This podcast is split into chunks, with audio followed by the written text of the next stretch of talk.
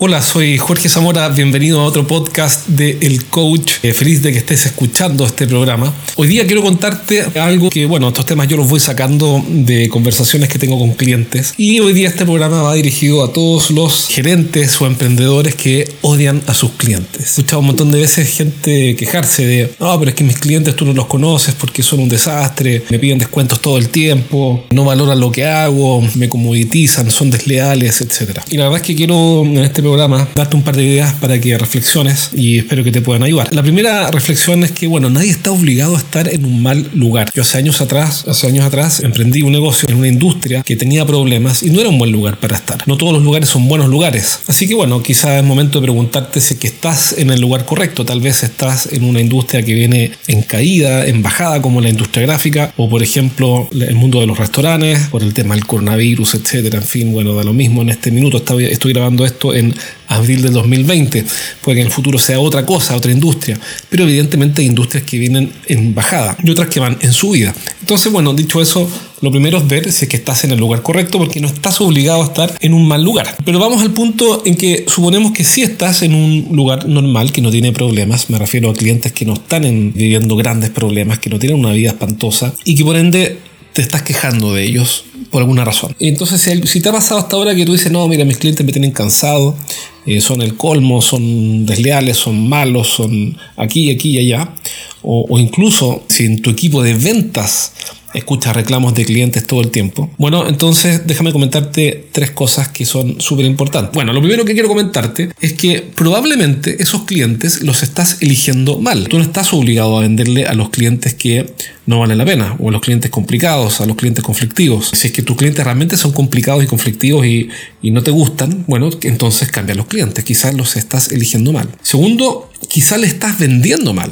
Aquí voy, aquí voy con eso, que muchas veces los vendedores, con tal de vender, pierden su posición de experto y están dispuestos a hacer concesiones innecesarias y están lejos de ayudar al cliente y de, investigar los problemas que tiene y, y efectivamente interesarse en ellos, están sencillamente buscando la mejor manera de meterles un producto. Bueno, en esos casos, cuando actúan así, el vendedor está educando al cliente. Eso es súper importante. Es decir, en cada momento, cada contacto del vendedor con el cliente los está educando, le está enseñando cómo tratarlo. En lo concreto, por ejemplo, supongamos que va el vendedor y en vez de investigar qué necesita el cliente, le empieza a ofertar tempranamente, le empieza a hacer ofertas de productos que el cliente ni siquiera necesita. Lo más probable es que ese cliente mire con desdén, por no justificar un desprecio, pero, pero mire como alguien de segunda categoría a ese vendedor porque efectivamente actúa como actuaría alguien de segunda categoría. Actuaría torpemente. Entonces cuando te tratan de vuelta sin ninguna consideración o, te hacen esperar o no te reciben las llamadas o presionan por precios porque sencillamente les enseñó el vendedor a que esa era la forma de relacionarse con ellos. ¿Por qué? Porque actuó mal. Y lo tercero es que quizás esa relación con esos clientes de los cuales te quejas o se quejan tus vendedores nace de mala atención, de haber hecho un trabajo mediocre en la postventa, que es absolutamente fundamental. Hoy día estoy viendo con varias empresas que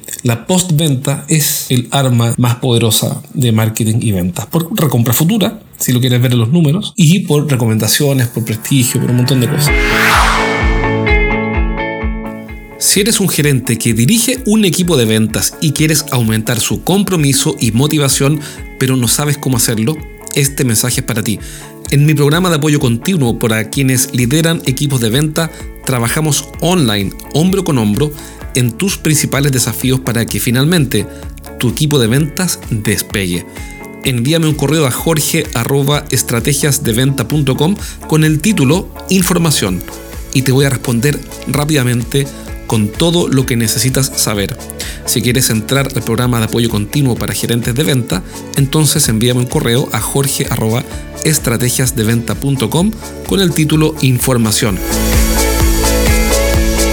Entonces mi gran mensaje de hoy es no comiences diciendo o pensando que la culpa es de otro, que los clientes son aquí, son allá y son así, son así, porque es muy probable que te estés equivocando tú, me refiero a tu equipo de ventas, en cómo le están vendiendo, cómo lo están segmentando, cómo lo están eligiendo, cómo la empresa los está atendiendo. ¿Por qué es tan importante esto? Porque tienes que amar a tus clientes, tienes que enamorarte de tus clientes. Y eso no es una frase cliché, es cierto. ¿Por qué? A nosotros nos tienen que gustar nuestros clientes, tenemos que sentir lo que ellos sienten, tenemos que ser capaces de entenderlos y en marketing se habla de describir un día en la vida de tu cliente mejor que ellos mismos. Es decir, conocerlos en profundidad y tener un tremendo respeto y enamoramiento, comillas, por ellos. ¿Por qué? Porque solo amando a tus clientes, aunque suena muy extraño esto, amando a tus clientes vas a activar de ti y de la empresa, de tu equipo, lo mejor. Y eso se nota, se percibe. Todos somos clientes de alguien y percibimos y olfateamos rápidamente si estamos frente a alguien que está ahí obligado a vendernos y que no está a gusto, o estamos frente a alguien que es tanto lo que quiere ayudarnos que está dispuesto a ponernos en problemas, en buenos problemas. Como cuando vas al doctor y el doctor en vez de tratar de agradarte y caerte muy bien, lo que hace el doctor es decirte, oiga, reaccione, mire, usted tiene un problema, tienes que resolverlo. Aquí tienes un problema que te va a perjudicar en esto y en esto y en esto otro. Y por ende esa devoción a los clientes, por llamarlo de alguna forma, te permite tomar riesgos, tomar posición, decir verdades duras y también reconocer cuando tú no eres, por ejemplo, tu vendedor, no es la mejor opción. Si realmente amamos a nuestros clientes, entonces tenemos que decirle en ocasiones, mire, yo no soy la mejor opción para ti. A mí me ha tocado decirlo, a mí hay clientes que eh, me piden cosas que no puedo cumplir o que no soy bueno haciendo o, definitivamente no puedo cumplir. La otra vez me pidieron hacer una aplicación para una empresa business to business X, una aplicación. Y claro, al principio tomé el proyecto, no, no, no lo desarrollé, tomé el requerimiento, lo pensé, lo miré. Mire, ¿sabe qué? Yo no soy la mejor persona para esto, pero les recomiendo una empresa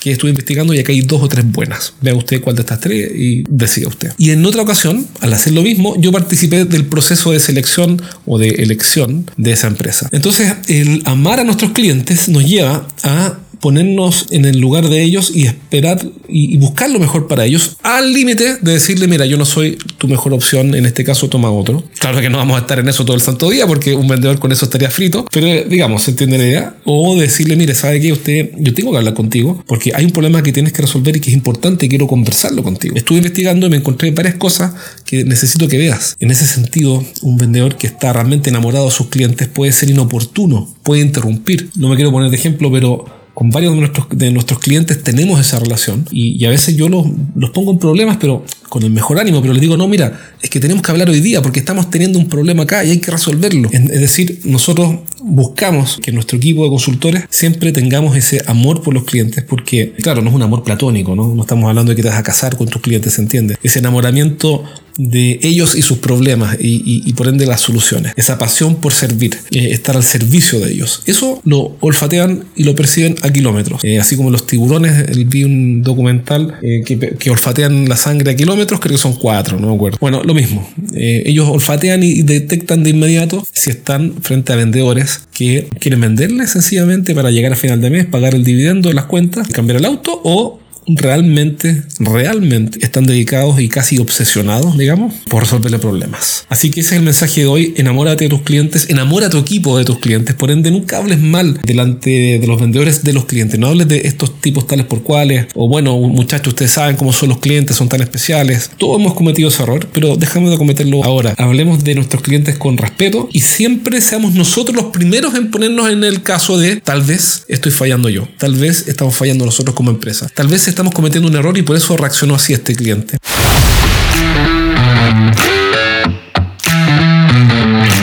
Si quieres que te acompañe y te ayude personalmente a que tu equipo de ventas mejore y quieres que te apoye en un programa de apoyo continuo para gerentes con contactos diarios y entrenamientos programados durante la semana, entonces mándame un correo a jorge.estrategiasdeventa.com y voy a estar feliz de contarte cómo puedo ayudarte. Eso es todo por ahora y si crees que esto le puede servir a alguien de tu equipo, envíaselo. Te mando un abrazo y nos vemos pronto en un próximo video podcast. Cuídate.